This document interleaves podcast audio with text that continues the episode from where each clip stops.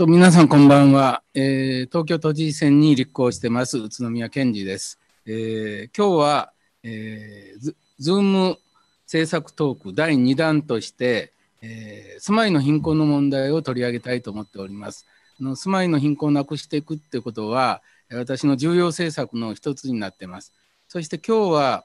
長年にわたって路上生活の生活者の支援やそれから住まいの貧困問題に取り組んでいるえー、稲葉さんに稲葉剛さんに来ていただきまして、えー、どういうような対策が必要なのかということを話してもらった上で、えー、私と、えー、対談を進めていきたいと思っております。えー、それではあの稲葉剛さんの方から、えー、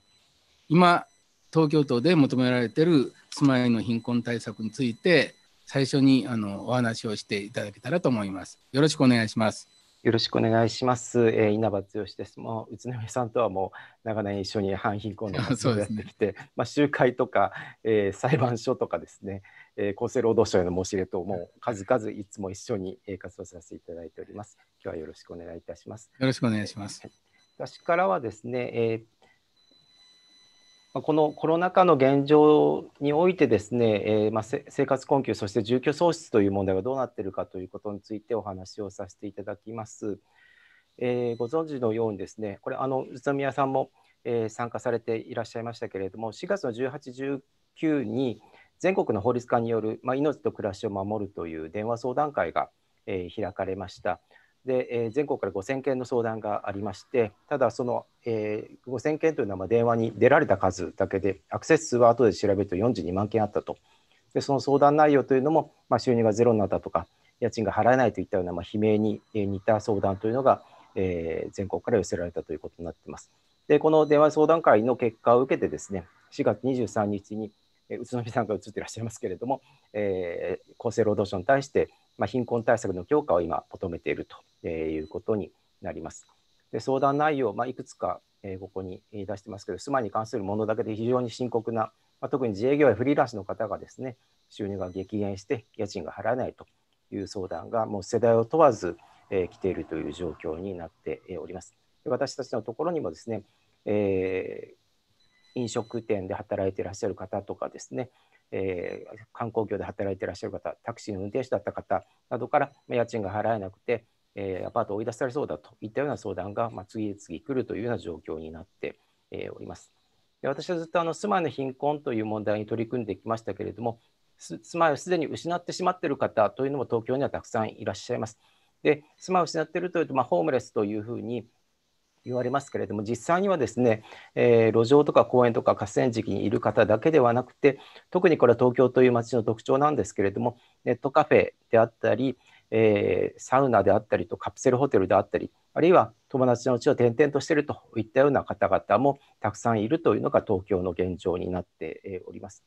で東京都は2017年に一度だけえこのネットカフェに生活されている方々、行政の用語で住居創出者の実態調査を行っております。でこの時に都内で約4000人ネットカフェや漫画喫茶などで寝泊まりをしているという実態が明らかになったんですが通常ですね行政がこういう実態調査を行うとその結果に基づいて何かこう対策を、え打つというのが、まあ、一般的な流れなんですけれども、えー、残念ながら東京都はこれは調査しただけで、えー、その後何のこの問題に対するフォローもしてないという状況が、えー、あります。でこの約4000人のネットカフェに暮らしている方々、まあ、半数が実は若者20代30代ということが分かっていて、まあ、平均月収11万4000円で非常に、まあえー、低い、えー、ワーキングプランの方々が多いということで、まあ、東京はどうしても家賃が高いので、えー、ネットカフェからこう抜け出せないアパートを借りるにも敷金礼金と20万ぐらいかかりますので、まあ、そこに対する支援がないと、えー、この方々はやっぱりネットカフェから抜け出せないという状況が、まあ、ずっと前からあったということになります。でこうした背景には今の社会においてですね若者がやっぱ住まいを確保できなくなっているんじゃないかということで、えー、今から6年前にビッグイシュー基金というところで、えー、この若者の貧困問題住宅問題に関する調査を行いました。で首都圏と関西圏に暮らす20代30代で見込んで低所得の若者1767人に調査をしたんですけれども、え、約8割の若者が、まあ、親と同居しているというふうに答えております。つまり、え、親元からこう出ることができないわけですね。でその、えー、裏側にはですね、え、親と別居している人たちの間で聞くとですね、え、ホームレスを経験したことがあると安定した住まいを失った経験があるという方が親と別居している人たちの間では13.5%もいらっしゃいました。えつまり今のこう若い人たちにとってですね自分で住まいを借りるこう自分でアパートやマンションを借りるということが、まあ、下手をするとこうホームレス化してしまうというリスクを抱え込むというぐらい、まあ、それぐらいですね、えー、今の社会においてこう住まいの貧困が広がっている特に東京においては、えー、まあ家賃の高さとか費用の高さ、え、に対してこう行政がきちんとこう対応しないとですねこうした問題はまあ解決できないというふうに考えております。でしかもですね今この、えー、コロナ禍の中で、え、4月8日から、まあ、5月の下旬までですね緊急事態宣言が発令されました。で緊急事態宣言中はネットカフェに対して休業要請がなされたわけですけれどもその人たちに対して東京都は十分なこう対策手当をしてくれなかったんですね。で私たち、まあ、つくろい東京ファンドという団体で、まあ、メールフォームによる相談窓口を開設いたしまして、まあ、ネットカフェから出される人たちの SOS を受け止めて緊急的な支援活動を行ってきました。で5月末までにですね約170件の相談、えー、SOS が届いて、えー、それそれぞれにですね、まあ、個別にその方がいる場所までこう会いに行って、まあ、アウトリーチ型の支援をしてきたということになります。でほとんどが20代から40代の、えー、若者で女性も2割、えー、いらっしゃいました。でここにいくつか何人かの方の言葉メールの文明を掲載しましたけれども、まあ、携帯を求められて不安もいっぱいです。もう死んだ方が楽になるんじゃないかと思ってますとかですね。お金がなくて携帯もフリー Wi-Fi のある場所でしか使えず野宿になってますと。いったような非常に切実な相談が、えー、次々と来るというような状況になって、えー、いました。で携帯が止められてるって言葉がありますけれども、えー、多くの人たちがすでにもう3月ぐらいからですね仕事がもう激減していて、まあ、所持金が尽きていたと。まあ、そこに追い打ちをかけるようにネットカフェが休業になってしまったので、寝泊まりをする場所もなくなってですね、えー、路上へ追いやられていくといったような現状があったわけです。でそうした状況に対してですね、えー、私たちまあ4月の頭から緊急事態宣言が発令されるとこういう事態が起こるだろうということは十分予測できましたので都内のホームレス支援団体の連名で4月の3日に東京都に対してえー、緊急的な支援、まあ、これは諸外国で行われているような、まあ、ホテルの提供を行ってほしいという要望を出しました。まあ、それに応える形で、えー、東京都によるビジネスホテルの提供が行われているということは、まあ、ご存知の方、えー、多いかというふうに思います。で最終的に、まあ、現時点までですね、約1230人の方が東京都が、えー、提供したビジネスホテルに宿泊するということになりました。でこれをもって、まあまあ、よくやったっていうようなえ声も一部にあるんですけれども現場から、え現場で活動しているものからするとですね、えこの東京都の緊急対策は問題だらけ、えでした。まず、え入った人数ですけれども、先ほど都内にはま4000人の方がいらっしゃる、ネットカフェに寝泊まりしている人が4000人いるというふうにお話しましたけれども、実際に都の支援を受けられた方というのはその3割、まあ、1200人程度ということです。ですから7割の方はまどっかに行ってしまった。でどこに行ってしまったかというとですねおそらく緊急事態宣言中、まあ、東京神奈川千葉埼玉のネットカフェが休業になってしまいましたので、まあ、その外側私たちも実際静岡とか茨城のネットカフェにいるそっちに移動したという方からも相談を受けましたし、えー、交通費のある方はまあそういう遠隔地に移動してしまったまたお金が尽きてしまった方はもう路上生活になってしまったという現状があったかと思います。でなぜそんなにですね多くの人たちが7割もの人たちが支援を受けられなかったのかというふうに言いますとやはりこれは東京都の対応に問題があったからということを言わざるを得ません。まずですね東京都は4月8日以降ですねビジネスホテルの提供を始めたんですけれども当初は都内に6ヶ月以上滞在している人だけに限定して支援を行っていたという問題があります。でどうやって6ヶ月以上滞在してたかということを証明するかというとですねネットカフェの領収書を出せという、まあ、非常に無茶なことを言われて、まあ、そうした証明書がない方が入り口で排除されるということになりました。また、東京都一切このネットカフェを出された人にホテルの提供をしてますということを一切広報しませんでした。でその代わり、まあ、私たち民間の団体、NPO やですね、あるいは都議会議員の方々が、え、SNS 等でですね東京都が支援をしているので、始めているので、まあ、相談に行ってほしいというふうな広報を行ったんですけれども、肝心の東京都は一切広報しなかったわけですね。で東京都の福祉保健局のツイッターアカウントが、えー、ネットカフェ、え出されて困っている方は相談に来てくださいというツイートをしたのは、実に4月の末で、すでにもうその時にはですね、緊急事態宣言が発令されて、まあ、3週間も経ってました。でこの3週間の間に、もう路上に出されてしまった方、えー、もたくさんいたんではないかなというふうに思います。あともう一つの問題といたしましてはですね、えー、そのすでにこの段階でもお金がない、収入がないという方も、えー、多くいらっしゃいましたので、私たちは生活保護の申請の支援を行ってきました。で生活保護の申請はま各区、各市の窓口ということになるんですけれども、これはこれはもともとある問題としてですね、えー、都内で生活保護申請した人がですね、ほぼ自動的にですね、えー、民間の宿泊施設に送られるというふうな対応を取っている自治体がやっぱ多いんですね。えー、で都内には残念ながらこの写真のようにいまだにこう20人部屋というような、まあ、いわゆる貧困ビジネス非常にこう高額の利用料を取りながらもですね劣悪な環境しか提供しないそういった施設が多数ありまして、えそうした施設に入れられてしまった方もいらっしゃいました。でこれは本当に矛盾した対応で東京都はまネットカフェの居住環境がま感染症リスクという観点から適切ではないということでネットカフェを休業にしたわけですけれどもそこから出された人たちに対してですね各区各市がですねネットカフェよりも居住環境の悪いこうした民間の貧困ビジネス施設に送り込むということが行われたわけです。で私たち、まあ、こうした施設に入れられた方から非常に怖いと、周りでこう咳をしている人もいて、マスクも配られてないと、えー、なんとかここを出たいというような相談を受けまして、え、東京都に、えーずっとこう交渉を行ってきました。で、都の保護課に、えー、なんとか早くしてほしいということを言ってたんですけれども、えー、東京都は逆にですね、この4月10日の段階で生活保護を申請した人には、まず第一義的に民間の宿泊施設を活用するという事務連絡を出していたんですね。でこれを撤回しろということで何度も何度も交渉しまして、ようやく4月17日になってですね、厚生労働省と東京都が、えー、新規に申請する人については今後、えー、原則個室対応にしなさいと。要するに相部屋の施設ではなくて、個室のところに入れなさいというような事務連絡をようやく出したということになります。ですので、私たち、まあ、支援団体やまあ、都議会議員の方々、区議会議員の方々が問題点を指摘しなければですね、いまだにこうした施設に入れられた方がたくさんいらっしゃったんじゃないかなというふうに思っております。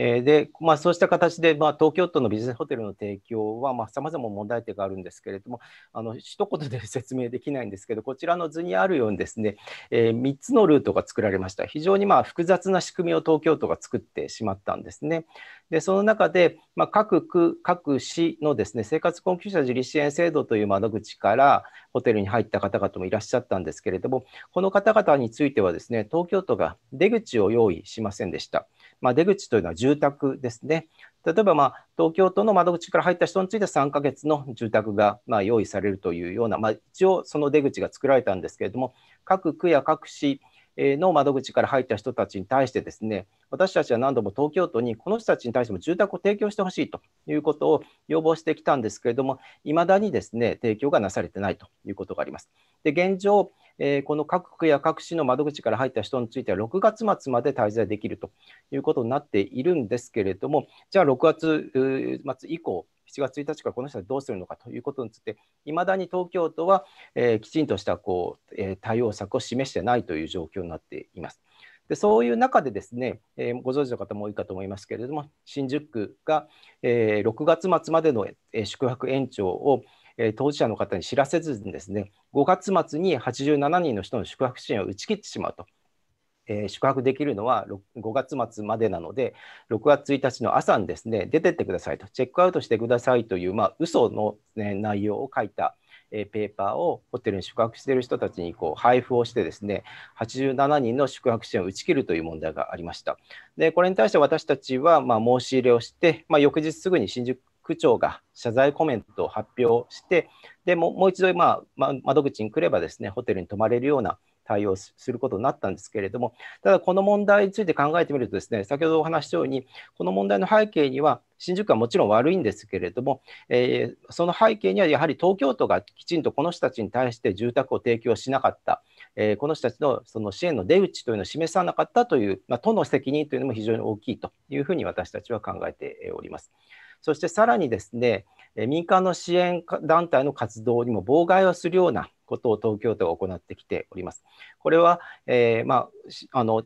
新聞やテレビでご覧になった方もいらっしゃるかと思いますけれども、えー、新宿の都庁ですね、都庁の下のとこで毎週土曜日に、えー、新宿ごはんプラスと NPO 法人もえあいによるですね炊き出しと、えー、相談会が開かれております。でそこに対してですね非常にまあこの、えー、6月13日もう大雨が降った日なんですけれども、えー、その都庁の下の敷地を使わせないということで、まあ、警備員の方々が退去を求めてくると。まあ、そうあの都庁の管理課の方からですねここは、えー、炊き出しの場所には使わせないということで、えーまあ、今一応そのえ少し無理やりには追い出さないということになってますけども、いまだにですね、東京都としてはですねえ、炊き出しを認めないという姿勢を崩していません。でこうしたところもぜひ今のえ小池都政の問題点として多くの人たちに知っていただければというふうに思ってえおります。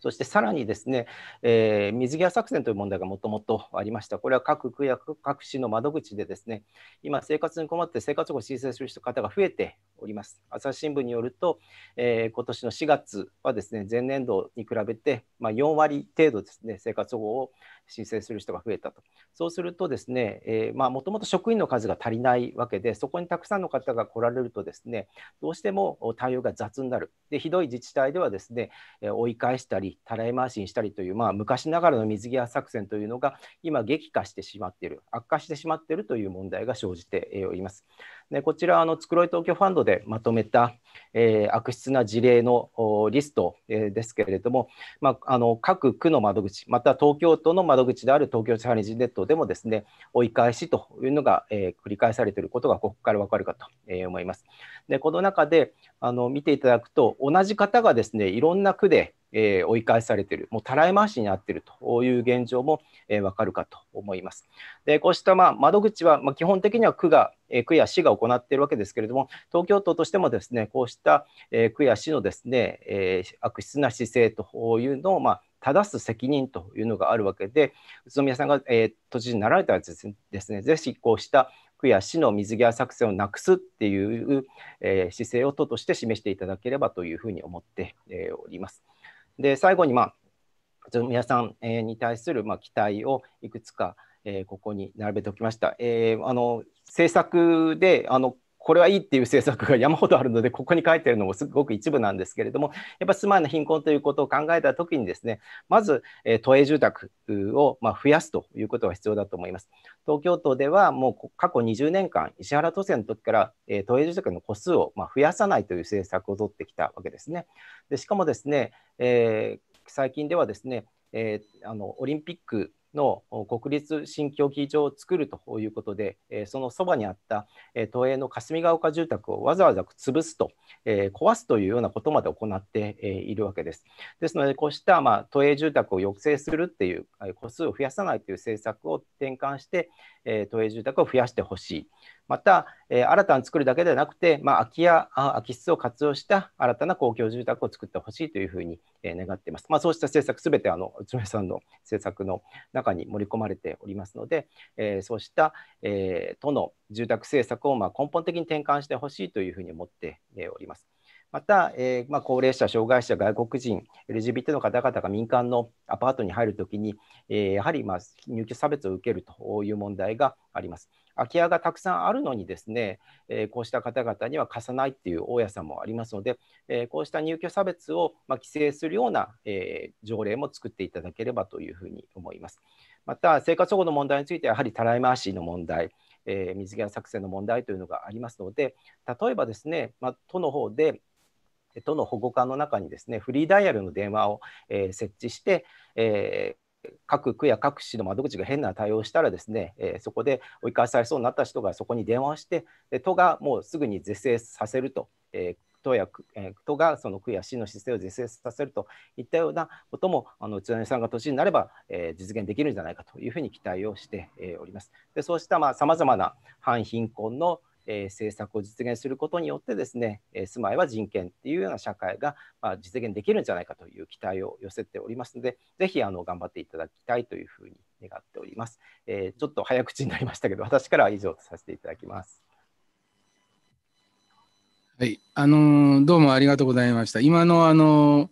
えー、特にあのコロナ禍におけるですね、あのハウジングプアあの住まいを失った人の、えー、対応について、まあ、東京都の対応の問題点を指摘をしていただきました。特にあれですよね、ごはんプラスともやいがやってる大雨の中のあの炊き出しをですね、あの追い出すっていうのはこれはもうやってはならないことだよねあの非人間的な対応で。むしろそういう人の支援は東京都自身がやらなきゃいけないことを民間の人がね変わってやってるのにあまりにもちょっとひどい対応だなと思いました。それからあの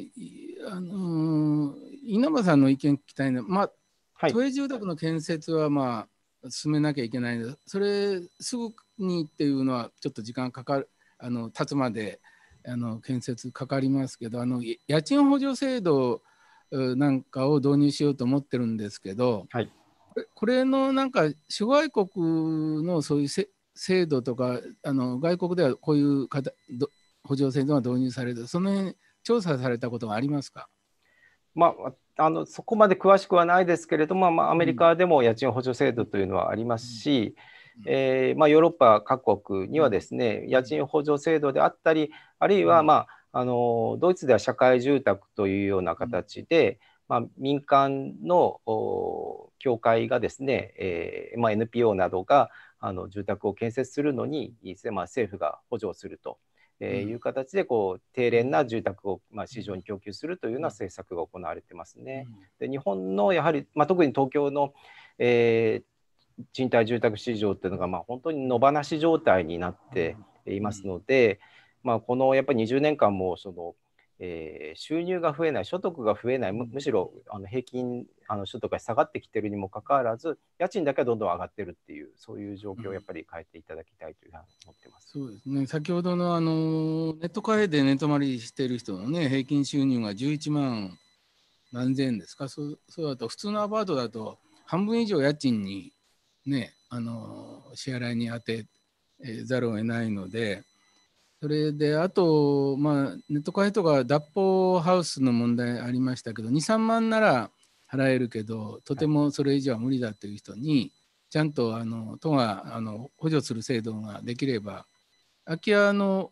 あの大家さんも助かりますよね。はい、これこれ日本ではそういう制度を作ってる自治体は自治体は他に何ご存知ですか？まあ地方ではですねあの家賃補助を行っているところもありますけれども、まあ、基本的にはその、まあ、あの新婚世帯をこう呼び寄せたりとかですね、まあ、人口減少に悩む自治体が、まあ、あの若い人を呼び寄せるために行っているというところは多いんですね。だけれども、本来はやっぱ東京のようなあ家賃の高い大都市でこそやっぱり家賃補助であったり、あるいは今あのコロナでの影響であの住まいを失う方々が増えているのでこれ政府に対しても、えーまあ、みなし仮設方式ですね、あの災害の時のように、行政がこう住宅を借り上げて、えー、空き家を借り上げてこう提供するというような施策は必要だというふうに言ってはいるんですけど、なかなか政府が動いてくれないと。いう中で、ぜひ党としても、えー、考えていただければと思っています。まあ、災害救助法でね、みなし仮設のあの一環として、あの既存のあの家をですね、借り上げて、あの被災者に提供するっていうのを、同じような考え方であの住まい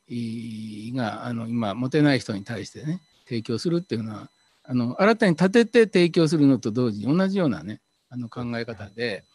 災害救助法の考え方でやるっていう本もありますよね。だからいろんな形しかもそれはもう既存の住まいがあるわけだからすぐやろうと思ったらすぐできるし家賃補助についても一定の予算計上と一定のあの基準とかあの作ればそれぐらいのなんか予算はすぐ避けるんじゃないかと思ってるので、まあ、これはもう何としてでもやりたい政策です、ね、お願いします、うん、それからさっきのあの生活保護の水際作戦について都の保護課があのこのフリーダイヤで受けて指導するということですけどあの現実的なその,、えー、その保護行政っていうのは都の方から区とか市に市の福祉事務所にそのそういうことを指導すればかなり貫徹されるような制度になってるんでしょうか？その辺はどうでしょう？か。はいあの私たち、まあ、ずっとその東京都内の各自治体で生活保護の申請動向を行ってきましたけれども、あの区が変な対応をしたときにですねよく都に電話するんですね、うん、都の方にま電話をして、うん、で区はこういうことを言ってるんだけどそれは本当ですかっていうふうに言ってですねで都の方から区を指導してもらうということはあの時々あります。ただまあそもそもそうしたその仕組み自体知られていませんし、えー、そのために都の保護官に専用の職員がいたりとか窓口があるわけではありませんので、そこをやっぱり都としてこう拡充していただければですね水逆作戦もなくしていけるんじゃないかなとは思ってます。それこそあの生活福祉事務所被害110番みたいなね。だからそういうところにねもっとあのそういう苦情を受け付けると同時に広報もやらせたらいいんじゃないかと思うんですね。それもぜひお願いしたんですね。はい。受ける権利っていうのはね、あの憲法25条を具体化した政策なんで、あの本当に一定水準以下の収入しかなくて生活が困窮した場合はね、生活保護を受ける権利があるんですよということをそれこそ都民にその情報を提供しなきゃいけないですよね。そういう義務があると思うんですけど、それをやってるような自治体というのは非常に少ないと思いますけど、お隣のソウルなんかはあの電車の中で広告をしてるってことなんで、うんうん、やはりあの権利があることをいかにちゃんと都民一人一人に伝えるかっていうのはすごく重要だと思うんですよね。まあ、それと合わせてその水際作戦をについてのその苦情なんかも受け付けるようになれば両方で非常にあの生活保護を利用する補足率があの高まるんじゃないかと思いますよね。本当にあの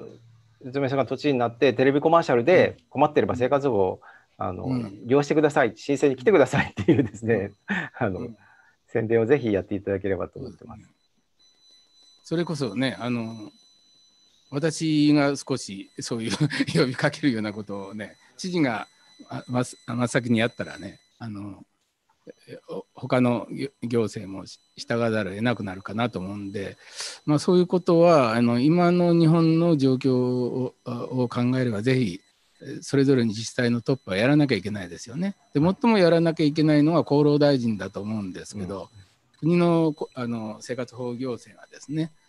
ちゃんとしてるのであればまあ、真っ先にやってるんじゃないかと思いますけどなかなか日本の行政っていうのはそういう広報をやりたがらないですよね。そうですね、うん、民間レベル。で、うん、町の姿勢ですし、うん、でまあ町の姿勢で役所に来ても下手すると追い返されるっていうような状況ですので、うん、ぜひあのまあ、宇都宮さん、これまであの、まあ、クレスタラ問題、そして、まあ、生活保護の問題、うん、えー、あとアパートの家賃滞納で追い出されるとか、そういろんな問題でこう電話相談会されてきたと思うんですけれども、そういう宇都宮さんが先頭になって行われてた電話相談会をぜひあの都知事としてやっていただきたいと。だから本当は民間でやってるのは行政でやるべきなんで 本当本当はそうなんですよね。そしたらあのどれだけねあのみんながこう必死なのかと。あの大変なのかそれが伝わると思うんですよね。なんかそこにちょっとあの直接あの国民の声とかねそういうのを聞くシステムが日本は非常にないなと、まあ、今回のコロナ災害でもね現場で大変な目にあってもう悲鳴を上げてるんだけどなんか政府のあの 総理大臣以下非常にのんきで、緊急事態宣言と言いながら一番自分たちが緊急性を感じていないですよね。なんかその辺をあの変えていかなきゃいけないのと。やはりあのその候補のやつはあのあれですねこの間ですね昨年のあ稲野さんご存知だと思いますけどあの12月の24日に江東区でねあの、はい、70歳代のお兄さんと60歳代の弟さんがあの餓死してるのねそういう遺体が発見して、まあ、発見したされた時はお兄さんが30キロ台で弟さんは20キロ台でしかもあのもうガス電気は止められて水道料金も滞納して止められる寸前でお二人の方は仕事がなくなって、しまって無収入で年金も入ってないということでねだけどその2人があの江東区の福祉課に相談した形跡ないんですね。だからそういう人たちにそのアプローチできてないという問題とかそれから今年の5月に豊島区でやはり60歳代の姉妹の方が亡くなってるんですけどこれはお姉さんが妹さんのあの病弱な妹さんを介護してたんですけどお姉さんの方が先になって、えー、亡くなったんで妹さんは助けを呼べなかったってね。こういう人たちが出てることに対して本当はあの都知事とかねそういうのは痛みを感じるべきなんだけど、江東区のあの担当者ももあの自分たちに手落ちはなかったっていう弁明をするだけなんですね。これは非常に寂しいですよね。うん、あの自分たちの区民を何で救えなかったのか大変残念だというようなコメントが出す出されるのは普通の対応だと思うんですけどやはりそういう点についてもっともっとあの行政ってあの職員もそうだしトップもやっぱりちゃんと真正面から受け止めるべきですよね。まあ、そういう都政ができたらいいなとあの思ってますし、まあ、私自身もそういう都政を作りたいなというふうに思ってますので、えー、ぜひあのそういうもし知事になれたら稲葉さんなんかもういろいろ提言をバンバンやって、はいはい、一緒になってあのそういうあの住宅行政とかですねあの生活保護行政を変えていけたらと思っておりますのでよろしくお願いします。はい、こちらこそよろしくお願いします。ね、今日はどうもありがとうございました。はい、あの視聴者の方は今の